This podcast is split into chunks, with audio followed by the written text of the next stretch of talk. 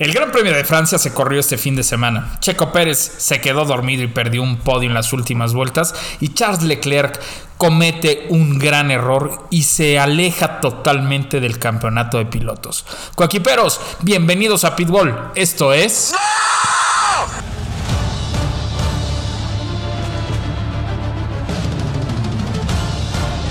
It's Friday then. It's Saturday, Sunday. That's another fucking Oh, podium. Shit.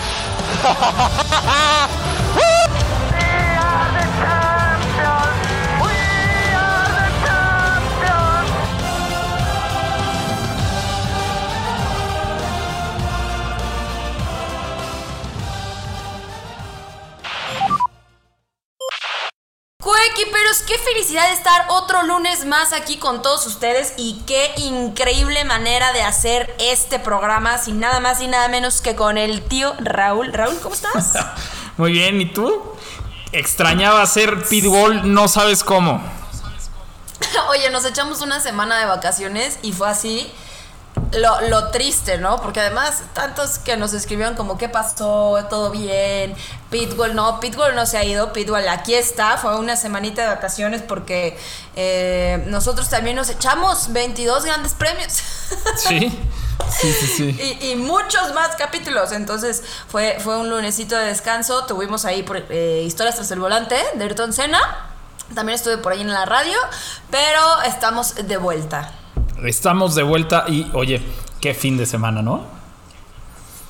¿Qué fin de semana te voy a decir que estamos de vuelta con un episodio completo, ¿eh? Porque tenemos nada más y nada, y nada más y nada menos que eh, las opiniones de lo vivido del Gran Premio de Francia este fin de semana. Además, cómo van los standings. También tenemos previa del Gran Premio de Hungría que será este fin de semana. Y además tenemos la hora del chismecito. Así que es capítulo completísimo. No, y el chisme que les traemos, ni, Es- ni Obama. Ni Obama, y te lo prometo, el año pasado que también trajimos este chisme con mucho, con mucha anticipación, wow. Sí. No, y wow, ya ahorita que me dijiste en, en- en qué va eso. No, no, no. A ver, de verdad, escuchen el programa y quédense a la hora del chismecito porque está tremendo. Ya saben que cuando decimos que algo tremendo es porque Está tremendo. Órale. Entonces, para que no se nos haga el capítulo de tres horas, porque como acostumbramos, ¿por qué no empezamos a platicar ahora sí de nuestras opiniones del Gran Premio de Francia? Este Gran Premio que muchas veces ha sido un premio, eh, sobre todo en los últimos años, quitando 2020 que no se corrió, eh, de trenecito, ¿no? Sí, sí, sí, aburrido en- en ciertos casos. Y te voy a decir por qué, a ver, el circuito es muy técnico y a los pilotos le- le- les, les eh, causa eh, cierto gusto porque es eh, un reto, ¿no? Pero te voy a decir una cosa, Regina. Eh, creo que no me gusta a mí este circuito porque pues tienes salidas por todos lados. O sea, aquí si te equivocas no te vas a la grava. Digo, al menos de que te pegues Sí, ¿no? como, como, como, Como este Leclerc. Charles Leclerc. Ajá, que de plano se fue. Pero si te equivocas, en realidad no pasa nada. Más allá de a lo mejor lastimar las llantas, ¿no? Por estas bandas de colores que van cambiando el grip del, asfalto. Así es. Híjole, te voy a decir que cu- cuál es mi opinión acerca del Gran Premio de Francia porque no tuvimos eh, eh, la previa. Yo te voy a decir que eh, me parece muy interesante nivel el Gran Premio de Barcelona. Y por eso me gusta.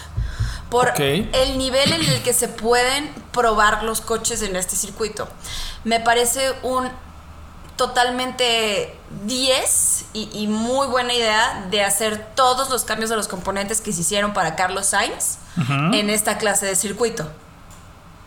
Sí. Como tú dices, es muy técnico para el piloto, es desafiante para el coche, las temperaturas estaban muy altas también y esta clase de circuitos la mayoría de las veces sí nos da este trenecito, sobre todo años atrás, pero mucha gente me dijo, "Y estuvo aburridísima la carrera, pues a lo mejor dos, tres vueltas, no te voy a mentir, pero a mí se me hizo una, una eh, carrera muy buena, o sea, tenía estrategia, lo, lo vimos eh, durante todo el fin de semana desde la clasificación, esta parte de cómo suben a Carlos Sainz hasta la Q3 para poder apoyar y ayudar a Charles Leclerc a tener la pole position porque no le estaba yendo bien con, con este flujo de aire que el Ferrari tenía de, de su monoplaza, pues me parece una estrategia muy importante y muy interesante. Ya después, pues qué lástima lo que pasa equipo. con sus neumáticos de Charles Leclerc, ajá.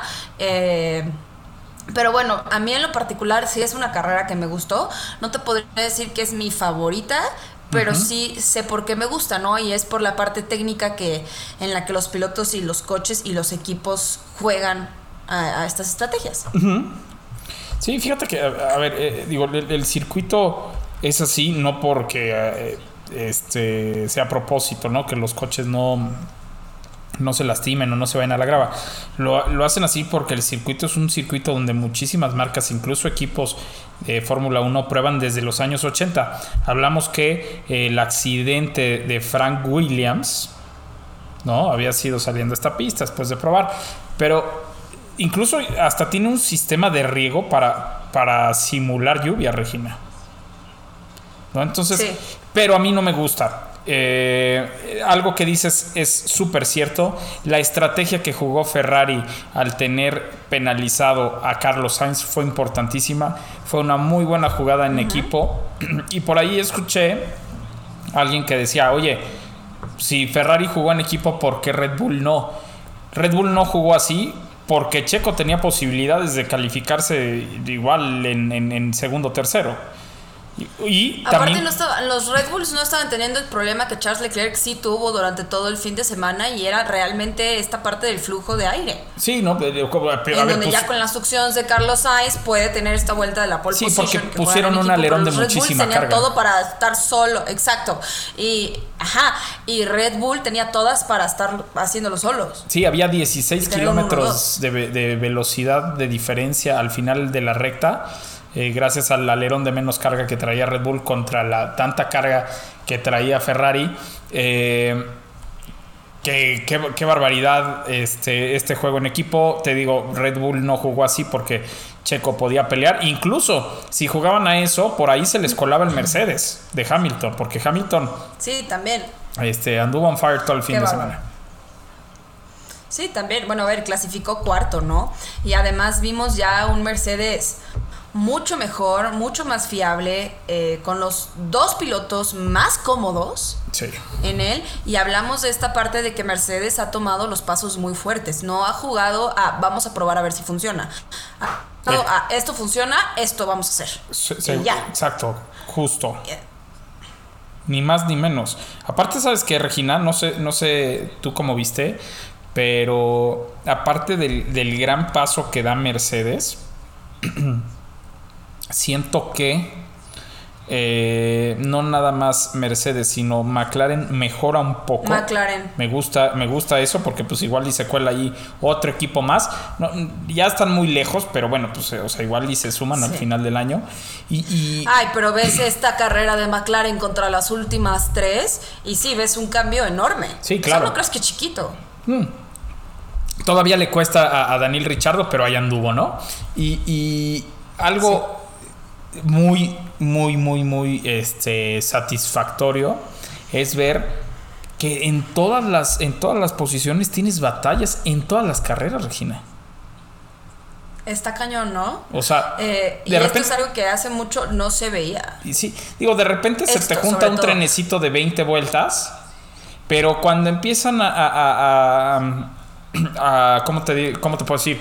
Cuando empieza a desgastarse los neumáticos, cuando las estrategias tienen que ver con la carrera, se pone interesantísimo eh, arriba, en medio y abajo en la tabla. Entonces, se agradece, la verdad, este tipo de, de espectáculo. Sin embargo, a mí, en lo particular, Regina, me pareció una carrera bastante plana, ¿eh? Si no es por la Híjole, corretiza, yo- si no es por la corretiza que le pega a Charles Leclerc al principio, a, perdón, Max Verstappen a Charles Leclerc al principio de la carrera, Ah, Charles Leclerc. este, me hubiera quedado a dormir antes de la primera parada. En la primera ventana de dormidas, me quedaba yo a dormir y ya Ay, luego híjole. checo. Es que yo creo que, que también ya estamos acostumbrados a que pasen tantas cosas y tantas cosas que antes no veíamos. Sí, sí, sí, sí. que ahora una carrera en donde no no es tan circunstancial y no pasan este tipo de cosas, pues la gente tiende a verla aburrida y plana. A mí, sinceramente, me pareció una buena carrera en donde se jugó a estrategias, en donde se jugó al cuidado de neumáticos de los pilotos, en donde vimos eh, buenos adelantamientos, buenas batallas. Entonces, a mí no me pareció nada plana, pero no me pareció... La mejor. Fue el circo, ¿no? Que todo pasó. Oye, este, ¿sabes, sabes, este, no sé si escuchaste el radio de, de los, del ingeniero Russell acerca de la parada Mm. de Carlos Sainz? Es una Acer- ¿Acerca de qué? de la parada de Carlos Sainz. Es, es una No, no joya. Es una joya ese audio. Porque, a ver, Sainz venía endemoniado, con un ritmo endemoniado. ¿No? Y entonces pasa Checo y ya iba en tercer lugar. Y obviamente pues, tenía la penalización de 5 segundos. Entonces, Ah, que ahorita vamos a hablar de eso. ¿eh? entonces le dice, le dice el ingeniero de Russell, aprieta porque trae una penalización de 5 segundos. Y Russell le dice, ¿crees que pare? Y el ingeniero de Mercedes le dice, no creo que pare, o sea, va, va hasta el final, porque echaría a perder su carrera.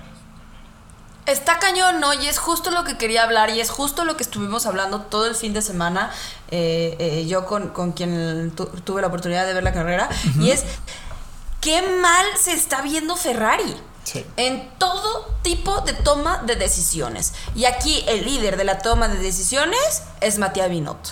Y se sabe. Y yo lo he hablado en este programa yo he dicho, Mateo, Matías Binotto está teniendo problemas para la dirección del equipo. ¿Por qué? Porque sí nos dio un Ferrari competitivo con un mucho mejor motor eh, que puede pelear por un campeonato.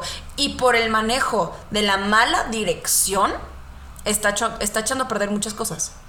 ¿Cómo es posible que Carlos Sainz es quien tiene que corregir constantemente al equipo en radios? Sí, sí. ¿No? Este, stop and go.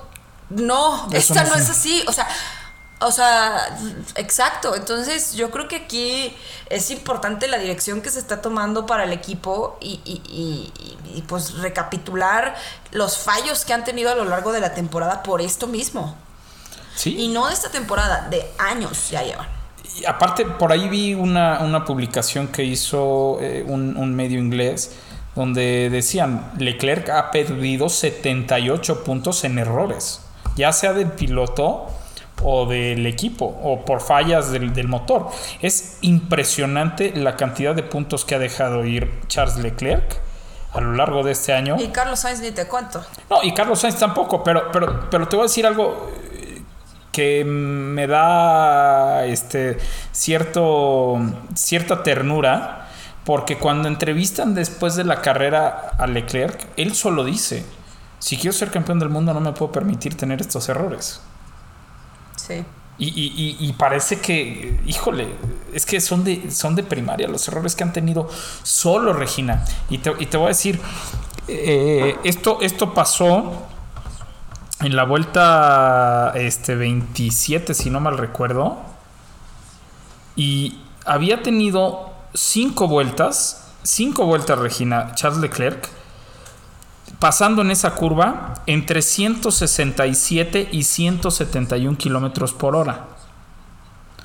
En la, perdón, fue en la vuelta 17 cuando se, cuando se salió. En la, en la última, en la última vuelta, en la, en la 16, el cuate pasa a 193 kilómetros por hora en esa curva, lo cual es bastante. Entonces, ¿por qué? Porque eh, Max Verstappen había entrado, entonces tenía que sacarle la distancia para quedar cubierto con la parada de pits. ¿Estás de acuerdo? Entonces Sí. venía apretando tanto que el cuate deshizo las llantas traseras y por eso se les fue tan fácil el coche.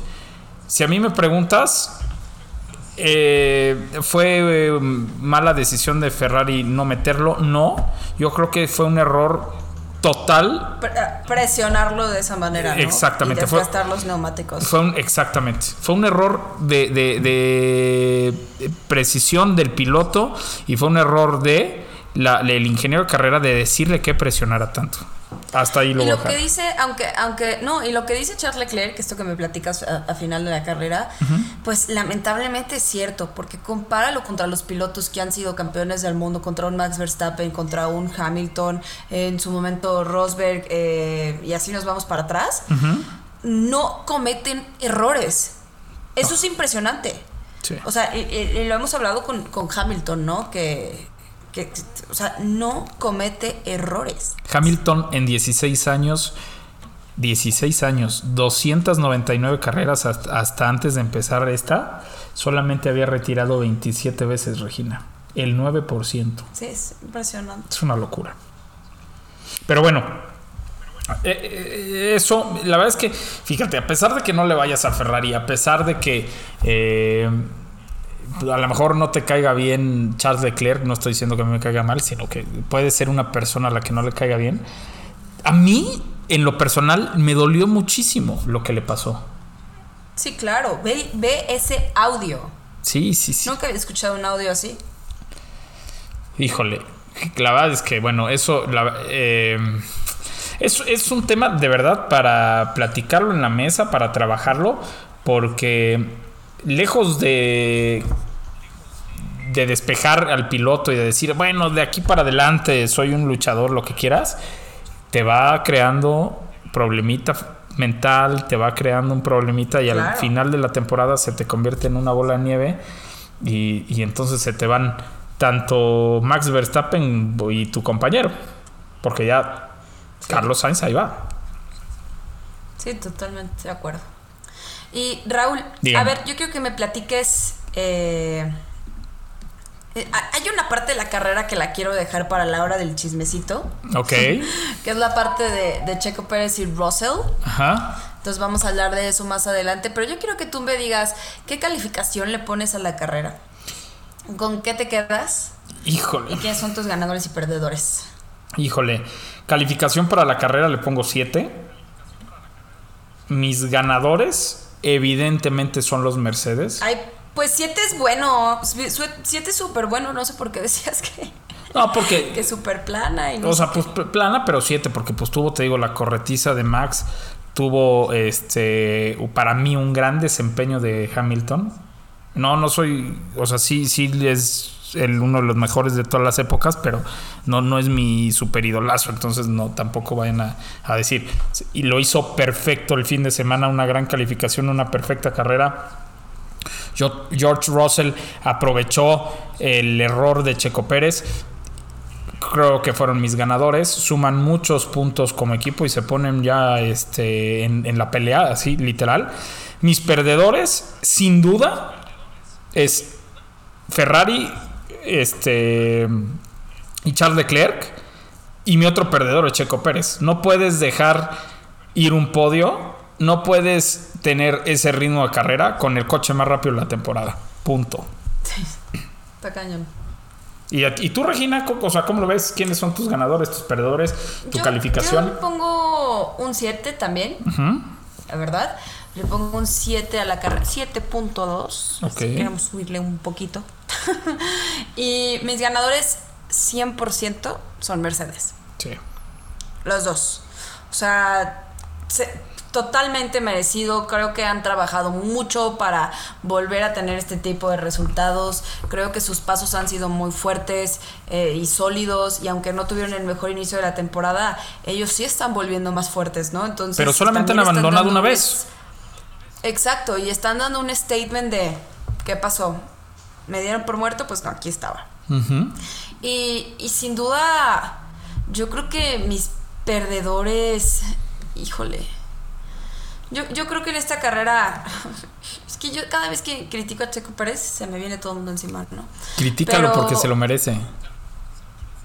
No, te voy a decir que yo creo que sí no fue su mejor carrera, más su resultado no estuvo mal, por así decirlo, pero yo lo veo un poco más en- con Alfa Romeo y Haas, ¿no? Que nos dieron un increíble inicio de temporada y, y se están quedando atrás y tienen un motorzazo, entonces me han dejado con ganas de qué hablar. Ok, ok. Sí, yo definitivamente no fue el fin de semana de Checo Pérez. Este. Y, y fíjate que concuerdo contigo, ¿no? nos tenía acostumbrado eh, Alfa Romeo, por lo menos con botas, a, a verlo luchar más. Y, y la verdad es que en las últimas dos carreras habíamos visto un Haas que se defendía y que llegaba a los puntos con los dos coches. Así en esta es. carrera no metieron ni las manos. Exacto. Por eso yo, creo que nos han dado, nos dieron mucho de qué hablar y ya no tanto. ¿Dónde está este motor, no? Este. Yo, por sí- ahí va la cosa. yo siento que más es el tema aerodinámico, ¿no crees?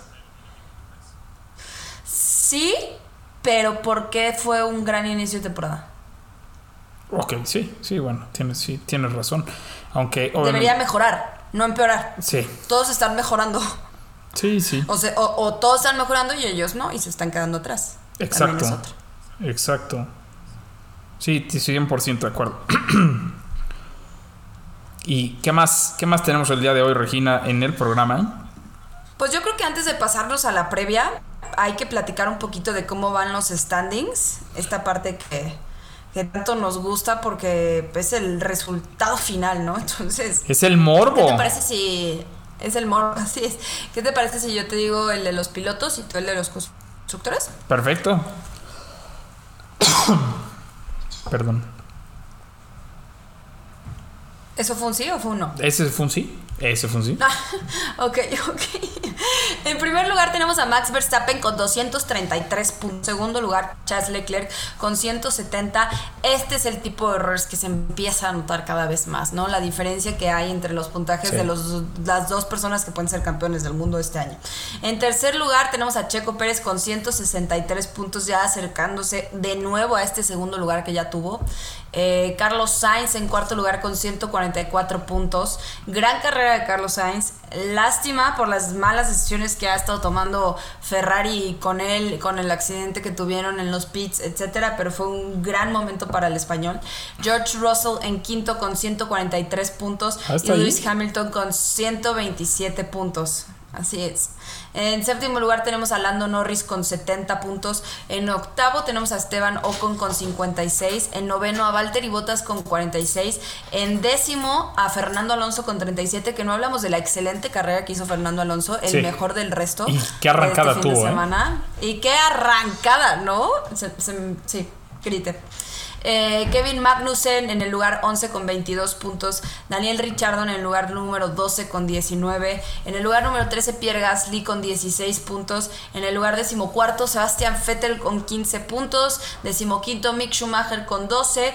En el 16 Yuki Tsunoda con 11. 17 Juan Yusou con 5 puntos. En el 18 Lance Stroll con 4. Y eh, Alexander Albon en el 19 con 3 puntos. Y Nicolás Latifi en el 20 junto con Nico Huckenberg con 0 puntitos. Qué bueno está el campeonato. Oye, Russell ya está a un puntito de Sainz. A Cuidado, un ¿eh? puntito, está cañón. Cuidado, porque el señor consistencia está, está ahí. Oye, y en el campeonato de constructores, la verdad es que también está buenísimo. Obviamente Red Bull de Max Verstappen y Checo Pérez lideran esta, esta lista con 396 puntos. Eh, en el segundo lugar Ferrari con 314, Mercedes-Benz 270, ojo, eh, ya está muy cerca de Ferrari, literal otra carrera mala de Ferrari y otra consistente de Mercedes. Y cuidado, eh, Alpine 93 puntos, bastante bien. McLaren con 89 en quinto lugar. En sexto lugar, Alfa Romeo con 51 puntos. En séptimo lugar, sorpresa para mí total, es ver a Haas ahí con 34 puntos. En el octavo lugar. Arriba de Alfa Tauri, ¿no? Es una locura. Exacto, en el octavo lugar Alfa Tauri 27 puntos, Aston Martin en la novena posición con 19 y Williams con 3 puntitos que los ha sumado Alex Albon todos.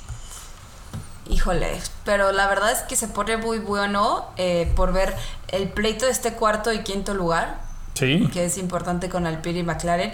El, el pleito del primer lugar, que todavía es posible, que creo que eso también te da esperanza y fe a lo largo de toda la temporada. Sí. Y ver a este Mercedes tan consistente llegando poco a poco ahí a Ferrari, ¿no? Entonces, sin duda estamos viendo una gran, gran temporada de Fórmula 1, al igual que el año pasado. sí, totalmente, totalmente. Ojalá nos regalen hasta la última carrera, eh, lucha y batalla.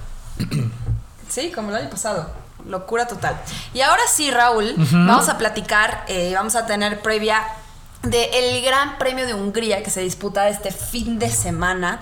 Eh, un gran premio, eh, la verdad a mí me gusta mucho este circuito, me recuerda un- de cierta manera un poco a Shanghai, no lo sé por qué. Eh, pero es un circuito que me gusta bastante, un circuito que se empieza a correr desde, creo que desde el 1936, hace muchísimos años. Pero llega a la Fórmula 1 en 1986, entonces es un- es, es un premio ya bastante viejo en la F1. Sí, fíjate que es una de las pistas que más me gustan. Eh, como dices, es una de las pistas viejas. 14 curvas, eh, un circuito chico, un circuito técnico. Estamos hablando de eh, un circuito de 4.3 kilómetros. Se va a correr a 70 vueltas. Es una carrera bastante larga. Y el rey de aquí se llama Sir Lewis Hamilton. 8 pole position. Sir Lewis Hamilton. Ocho victorias. ¿Qué más quieren? Este, este fin de semana se sube al podio, Regina. Lo firmo. Sí, me acuerdo que ya me lo habías apostado, ya había pasado. Sí, ya había apostado. que dijiste si, si, si sube un podio próximamente va a ser en Hungría. Y es un circuito también en donde hemos visto primeras victorias. Aquí fue la primera victoria de Fernando Alonso en 2003. Eh, también tuvimos a Damon Hill. Eh, y sí, sin duda el rey es Lewis Hamilton, pero el mayor vencedor es McLaren. Sí, sí. Este, híjole, en esta pista, Incluyendo Hamilton con McLaren. eh, incluyendo, en esta pista, bueno, pues Senna ganó tres veces, eh, Damon Hill dos, Jacques Villeneuve dos, eh, Michael Schumacher ganó en cuatro ocasiones. eh, como les dijimos ya, Lewis Hamilton ganó ocho, Sebastian Vettel ha ganado dos, pero ¿se acuerdan el año pasado quién ganó? Esteban Ocon. Sí, gran victoria gracias a Fernando Alonso. Ajá, no, gracias a Botas que se llevó a media parrilla en la primera Gracias a curva. Botas también. Sí, Sí, es cierto también.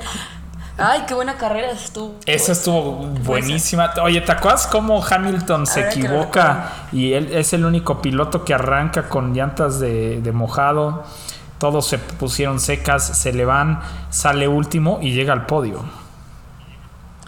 Sí, y te voy a decir por qué es uno de los circuitos más importantes en el calendario en donde juega la estrategia de equipo. Sí. Por Sí, el sí, tipo de circuito que es. O sea, es esta clase de circuito en donde lo que se ve son los undercuts, en donde vemos estrategias de neumáticos, en donde en su momento tenía que incluso ver con la clasificación y con el tipo de neumático que podían utilizar para empezar la carrera. O sea, realmente es una muy buena carrera para que si hay coequiperos nuevos en el deporte la vean y entiendan un poco más a fondo de cómo van a jugar los equipos las estrategias. Y sobre todo, Porque lo Regina, hacen mucho aquí.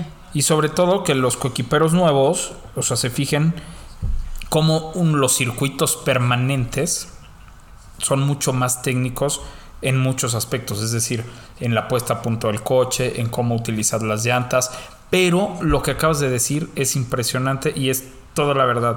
Aquí en estas carreras, los ingenieros de carrera desde el pit wall son los que van a estar mandando cuándo entrar, cuándo cortar, porque aquí sí eh, entras a boxes y se crea un trenecito, se acaba tu carrera, ¿eh? porque pierdes 7, Se 8 acaba lugares. tu carrera. Así de fácil.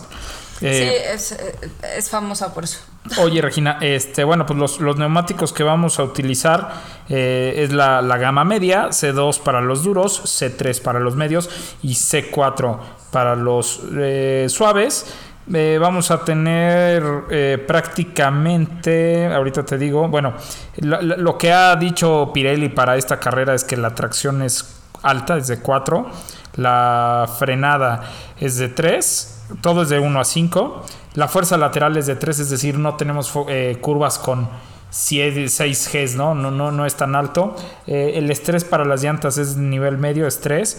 Eh, y aquí lo, lo interesante son dos cosas. Uno, el asfalto no degrada en demasía los neumáticos, entonces podemos ir a una sola parada. La evolución de la pista es 4, es decir, el cambio de temperatura es bueno. Y el downforce es excesivamente alto. Literal, vamos a traer una carga muy parecida a la que tenemos en, en Mónaco, Regina. Sí, y, y si tienen oportunidad de darse por ahí un vistazo en Pitbull, les quiero subir el, el layout del circuito de Hungría y van a entender por qué me recuerda, pues no este caracol exacto de Shanghai, pero sí esta parte de una recta tan larga a una curva como es la curva 1 y luego es- empiezan rectas y curvas y unas S. Está bastante interesante. De verdad, muy desafiante tanto para el piloto como para los coches, como para los equipos, para manejar qué estrategias se van a utilizar. Sí, por supuesto. Siempre nos da muy buenas carreras Hungría, además. Sí, Sí, además, además. Fíjate que a lo largo del- de, de- de toda la historia ha habido carreras impresionantes aquí en Hungría. Por ahí le vi unas muy buenas a Alan Prost, eh, a Michael Schumacher, no se diga. Y, y al mismo Lewis Hamilton, ¿eh? porque no todas las carreras las ha ganado fácil aquí. Esa es la realidad. Exacto. Sí. Y Tú. a ver, Raúl, ¿cuáles son tus pronósticos? Entonces, eh, conociendo ya esta información que les dimos a los coequiperos. Mi único pronóstico verdadero y veraz es que Hamilton se sube al ¿Es podio. el podio de Hamilton? Sí, te, te lo dije desde el día Pues uno. es que es su, es su pista, es su casa. Te lo dije desde el día uno. A ver, Hamilton no se vuelve a subir. Digo, ya, ya me cayó el hocico. Este, pero yo cuando se subió en, en, en Bahrein, te dije, no se vuelve a subir hasta Hungría, ¿te acuerdas? Hasta Hungría. Bueno, Sí. pues ya se subió cuatro veces seguidas. Sí, por eso te digo que ya lo habías dicho, ya lo... Ya, ya, ya se volvió, ya se subió cuatro veces seguidas y se va a subir una quinta seguida. Esta antes de irnos de vacaciones. Se sube primero, segundo, tercero. No me importa, se sube al podio. eh, porque seguramente los pilotos que tendrán muchísima oportunidad de ganar, porque es importante aquí la pole position, será eh, Max Verstappen Charles Leclerc. Y por ahí un Carlos Sainz o Checo Pérez, Checo que, Pérez. Sepan, Sí. que se puedan colar. Meter. Sí, yo también. Yo, yo creo que. Pero te voy a decir que yo creo que por la clase de circuito que, que, es, es- que es este en específico, creo que le puede favorecer a Red Bull. ¿Sí? La verdad, más viendo pues todos los problemas que ha tenido Ferrari cuando se trata de, de un circuito demandante. Entonces, eh, creo, creo realmente que va a ser una carrera de 1-2 de, de Red Bull. Ok. Y yo no creo que Hamilton se suba al podio. Yo creo que se va a subir un, un Ferrari. Ok, bastante buena, bastante bueno tu pronóstico. Estás equivocada, pero es bueno.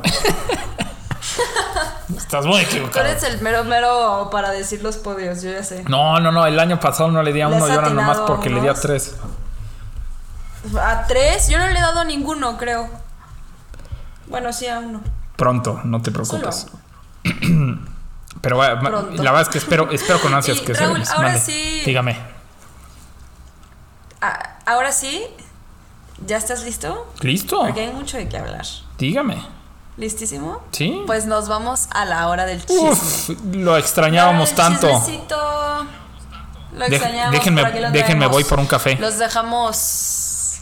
Los dejamos con este increíble intro. Con una voz, uff, ahorita le escuchan.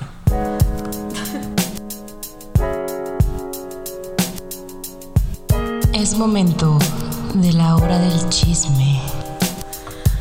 Y así es, coequiperos, por fin tenemos la hora del chismecito. Y yo quiero empezar con este chismecito, que fue lo primero que me enseñaron el día de hoy saliendo de trabajar, que es la posible...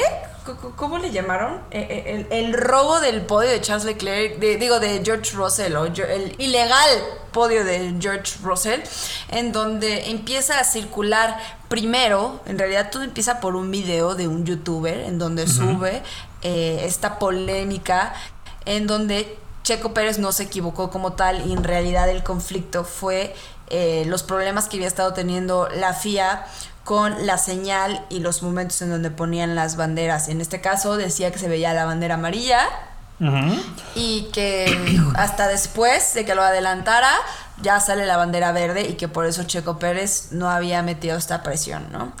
Ajá. No.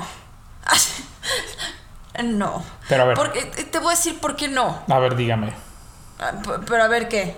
No, o que- sea, este es el chisme. No, yo sé o sea, que es, de que yo la sé que FIA jugó a favor de Mercedes y que George Russell adelantó a Checo y que Checo en realidad no se quedó dormido, en realidad fue porque estaba siguiendo instrucciones de una bandera amarilla que estaba viendo y hasta que George Russell eh, lo adelanta se ve como la bandera cambia a verde. No, y también hay, chisme, y ¿no? también está el- el- esta vertiente del chisme donde dicen que la torre de control mandó un señal equivocado de en qué vuelta se iba a acabar.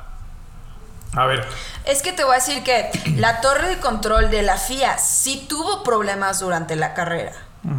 El problema fue que le avisaron a los equipos antes. sí, no, mi- mi- mira, eh, lejos de eso, No, y, eso lo hicieron. No, y lejos de eso, a ver, los safe- las banderas de Virtual Safety Car no son amarillas, no, sí, para sí, empezar. o sea, Dicen Virtual Safety Car. Entonces, así que digas, ahí se ve claro la bandera amarilla. No son amarillas. Entonces, ahí hay una, ¿no? Eh, número dos, también son órdenes de equipo, son cosas que, tú, que tu equipo te tiene que decir eh, si quieres irte a que sí pasó. Y número tres, y lo más importante, ¿tú crees que si eso hubiera sido ilegal, Red Bull estaría callado? Por favor, o sea, si nosotros nos creemos eh, investigadores y estamos viendo las cámaras a bordo de los pilotos para ver si se veía, si no, no sé qué, ¿tú crees que con toda la información que puede tener Red Bull, si se hubieran dado cuenta de lo mínimo, o sea, no te hablo de fue ilegal, no, de lo mínimo, no hubieran levantado la mano? por supuesto. A ver, yo revisé 10, 15 veces el video y la verdad es que no hay forma de que sea bandera amarilla, o sea, no hay forma, ya lo revisé, ya lo vi, hice todo. Como bien dice Regina, si hubiera la suficiente evidencia o, la, la evidencia tan clara como todo el mundo está diciendo, Red Bull ahorita estaría peleando en la mesa y le hubieran quitado el podio a Russell sin ningún tema. No fue así. No, no te hablo de la evidencia más clara, te hablo hasta de la mínima, es Sí, Red Bull. Ya sé, no, y- exacto, ju- justo. A, a ver, le acabas de dar el clavo. Y, y- y a ver, está bien que apoyemos a Checo.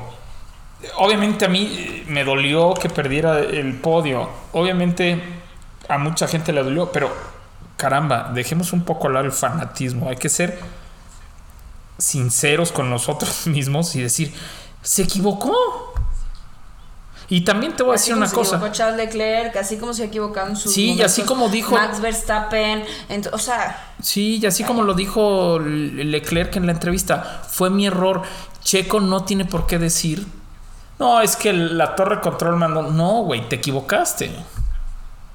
Y ya, y no pasa nada, lo- te seguimos queriendo igual que ayer.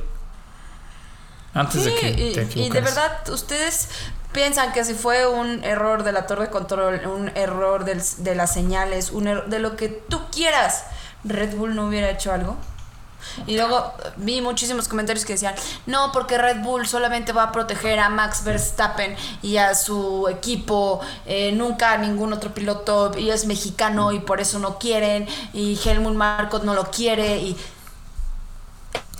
Estamos hablando que ese error de Checo Pérez y del equipo, porque son un equipo y los errores se comparten igual, Se pagan, sí, se pagan les costó billones de dólares. Entonces, créanme que de haber sido algo en lo que Red Bull se hubiera podido salir con la suya, lo hubiera hecho. Sí, déjate de- del costo del costo de millones de dólares. O sea, puede ser que regresando de vacaciones Ferrari vuelva con un motor loco como el que Mercedes terminó la temporada pasada y no la cuentan. Porque no puedes dejar ir un solo punto. Así de fácil. Exacto. Entonces sí que digas que fue un complot, no, fue un accidente, fue un error, pasó, ni modo, órale, la que sigue. Buen resultado, cuarto lugar, fuera del podio, pero sumó puntos y Charles Leclerc no estaba. O sea, también vaya, o sea, no está perdido y tampoco fue el fin del mundo. Fue un error muy malo, así lo vería yo, la verdad sí. Pero vaya, se sigue y sigue en un- una buena posición y no por esto se va a acabar su equipo y no por esto Red Bull no lo quiere y es un complot de la FIA y es porque es mexicano y no, no hagamos esto más grande de lo que realmente fue. Oye, por ahí Víctor, un, amigo, este, su- subió una foto que dice que estaba tan mala la carrera que Checo Pérez se quedó dormido. Y, y- y a ver, pasa algo muy chistoso como pero el safety car, pues obviamente tienes que mantener la misma distancia con tu coche de adelante. El de atrás te vale gorro. O sea, tú del que te debes de fijar es la distancia de- de- y el tiempo delta con el coche adelante. Lo tienes que tener en, en- en positivo, eh, perdón, en, en- sí, en positivo. Y entonces, ¿qué hace Checo? Que se acerca. Esto es lo que yo pienso que pasó. Este, aunque Checo diga que la torre de control se equivocó y que no. Se acerca mucho al coche de adelante, que era Hamilton. Y entonces llega un momento donde se va a poner la bandera verde que si él no está en, en delta positivo, lo pueden penalizar. Que tuvo que frenar para llegar a ese delta. Y pues obviamente se lo comió Russell. Porque Russell sí estuvo cuidando la distancia con Checo Pérez. Eso es lo que pasó para mí. Así es. Y ahora sí, por favor, dímelo, quiero saberlo, el chismecito que tú nos traes, porque está que yo no lo puedo creer. O sea, Bueno. yo ya ni estaba como, se terminó este chisme, vamos por favor al mero mero, a la estrella del día de hoy. Bueno, pues como ya saben, tenemos un pajarito dentro de la Fórmula 1 y nos pasa información este, mucho tiempo antes este, que, al- que muchos medios muy importantes este, lo tengan. Eh, tenemos el calendario, Regina, de 2023. Tenemos, eh, tenemos qué pistas quedan fuera, cuáles pueden quedar afuera, cuáles pueden venir nuevas y pues a ver qué me dicen ustedes. Es que hay una... Porque está impresionante. Yo no lo puedo creer. ¿eh? Sí. Hay una que yo no lo puedo creer. Bueno, antes de empezar a esto, les quiero platicar cómo están los contratos de cada pista, ¿no? Ok. Y es que, bueno, tenemos Abu Dhabi, el circuito de Jazz Marina, el contrato expira hasta 2030. Arabia Saudita, el circuito de Jeddah el callejero, se acaba en 2023. Azerbaiyán se acaba en 2023. Melbourne en Australia 2035. Eh, Bahrein. acaba de renovar. Ajá, Bahrein hasta 36. Brasil hasta 25. Canadá 29. Shanghai o Shanghai eh, 25. Barcelona 2026. El Circuito de las Américas en Austin 2026. Las Vegas hasta 2025. Miami 2031. Gran Bretaña 2024. Budapest 2027, que es la que corremos este fin de semana, Imola 2025, Monza 2024, Japón 2024, Ciudad de México 2023, pero eh, tuve chance de platicar yo hace en el Speedfest con Rodrigo Sánchez y nos dijo que prácticamente era un hecho que tenía renovación, por lo menos por tres añitos más. Sí, seguro. Qatar, eh, el circuito de Los Ailes eh, hasta 2032. Países Bajos, Handboard hasta 2023 igual. Y Singapur, que es uno de los circuitos callejeros este, más bonitos, eh, hasta 2028. Ojo con esto. Este año vencieron varios contratos de la Fórmula 1 y no tienen para el año que entra, Regina. Eso es lo que está cañón. Bélgica no tiene contrato para 2023. Francia, bendito Dios, no tiene contrato para 2023. Mónaco no tiene contrato para 2023. Y Austria o el, el Red Bull Ring no tiene contrato para 2023, pero les voy a platicar. Ya les dije cómo están los contratos, ya les dije todo. Bueno, pues nos pasaron el borrador del calendario y en el calendario del año que entra, obviamente, Qatar ya se encuentra adentro. Se encuentra adentro Sudáfrica, Regina. Vamos a tener carrera en Sudáfrica en Ah, que ver 2023. Sudáfrica. Eso está padre. Ta- También a mí me emociona, en los 80 tuvimos carreras ahí. El señor Pedro Rodríguez ganó allá. eh, En Sudáfrica, sí. en Sudáfrica. Entonces eh, eh, es interesante. Pero, y, y a ver, de estos circuitos que dije que ya no tienen contrato, el único que está en stand-by y que puede quedar es Austria, ¿no? Que es el Red Bull Ring, y Francia. Pero las que están, según, perdón, según este borrador, hasta quiero llorar. Eso está muy cañón. Eso está muy cañón. Las que están fuera de la Fórmula 1 a partir del próximo temporada es Mónaco, Regina. No te puedo creer que la Fórmula 1 saque a Mónaco. Sí. O sea, Tengo que decirlo, no lo puedo creer. Mónaco y Spa, que es poco más creíble Y por, Spa. por lo triste y, y- Pero aún así, ajá. por- por- pero, y ha sido muy peligroso en las últimas en los últimos años. pero son icónicas. Son icónicas. Sí, sí, sí.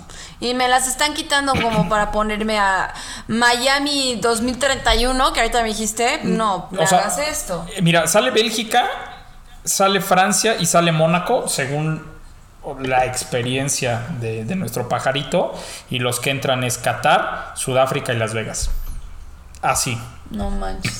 Obviamente, obviamente el año que entra, pues vamos a tener a Singapur, ¿no? Vamos a tener este a, a- a Qatar, que es un circuito también eh, nuevo y que firmó hasta 2032, que a mí se me hizo una muy, muy entretenida carrera el, el año Sí, pasado. a mí, a mí sí me gustó.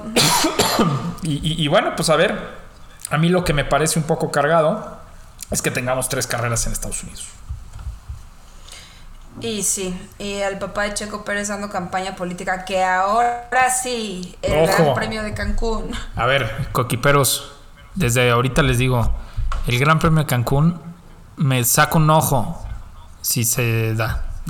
Hace muchos No, años. te- yo, yo estuve, yo estuve eh, viendo muchas entrevistas y muchas cosas y eh, investigando. Y te voy a decir que sí es posible, que hagan un autódromo.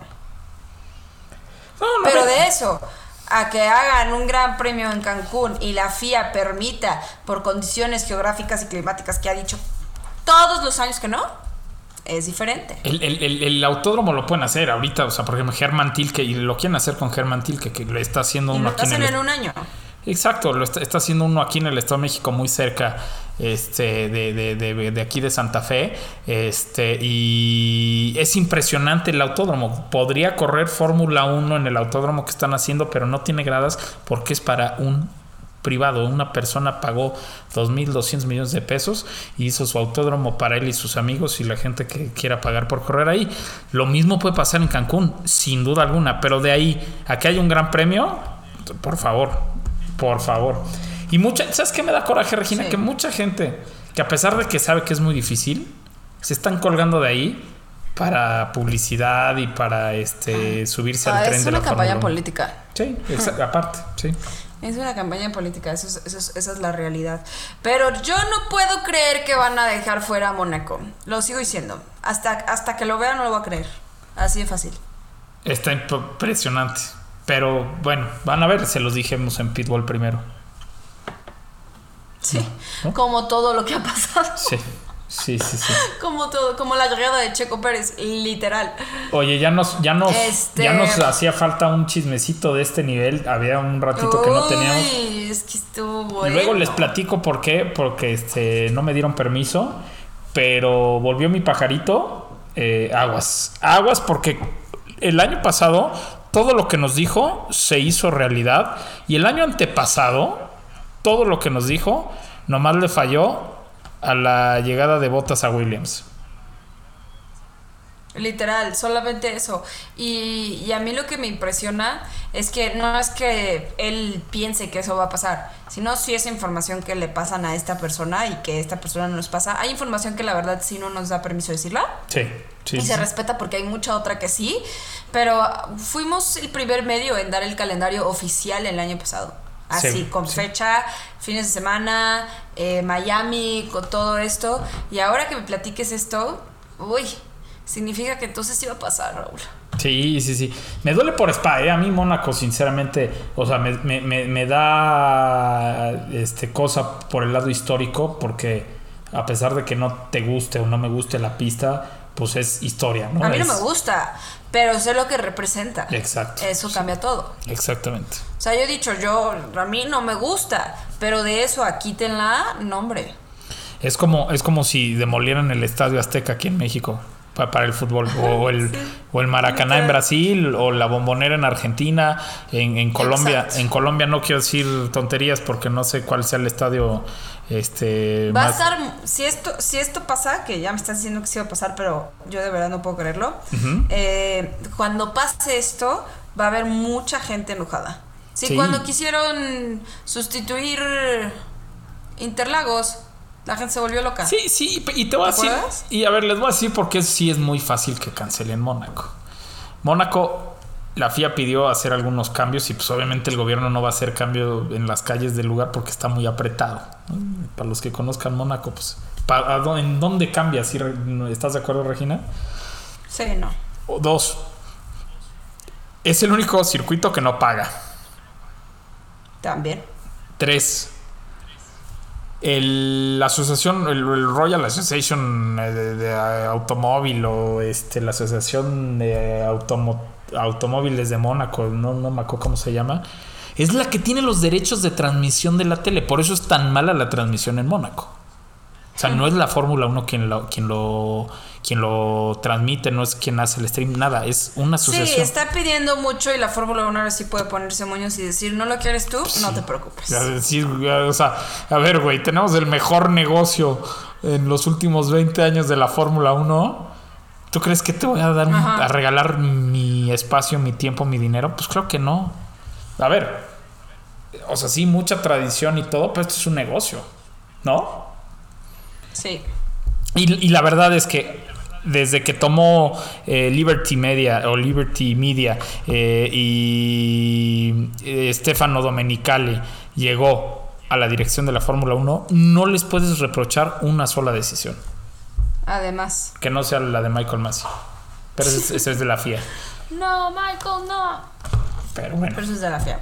ese es de la FIA. Y, y bueno, Raúl, ahora sí, después de, de capítulo completo, opiniones, eh, standings, previa, muy buen chismecito, hemos llegado al fin del episodio. Uf, Estuvo bueno. Estuvo buenísimo, bueno. me encantó. Eh, me- me- Y la carrera de este fin va a estar muy buena. por supuesto. Oye, ¿me permites este, mandar un saludo? Claro, yo también se lo mando. Le quiero mandar un abrazo y, este, y un beso a mi sobrino Leo, que vive en León y, ya me, me- me- escribieron ahí que, que nos escuchan todos los lunes. Y, y hoy es cumpleaños de Jazz, su mamá, que es mi prima. Entonces les mando un, un abrazo y un beso. Y mil, mil gracias por, por escucharnos. Jazz y Leo también les mando un abrazo totototote, qué padre que no se pierdan nunca el programa y pues bueno, es para ustedes y para todos los coequiperos. Muchas gracias por escucharnos a todos los coequiperos. Eh, Raúl, ¿dónde te podemos seguir en redes sociales? Pues ya saben que me pueden seguir en mis redes sociales como arroba Raúl Singer. Eh, y recuerden que todos los días subimos notas, noticias, este, mil cosas a la página internet www.pitwall.com.mx. Pero lo más importante de todo el programa llega justo ahora. Regina. No es cierto. No. No es cierto. Lo más importante fue la hora de- del chismecito. Sí, pero después. En este programa. Sí, pero después es el Regina. ¿A dónde te pueden seguir? ¿O en dónde te pueden seguir? Cuequiperos, a mí me pueden seguir en mis redes sociales personales como Instagram y Twitter como Regina CUO, Regina QO. Y saben que subo uno que otro videito por ahí en TikTok como Regina F1. Nos vamos, pero tenemos Race Week, el Gran Premio de Hungría. Nos vamos, bye. Uh, are, you, are you okay? I cannot control.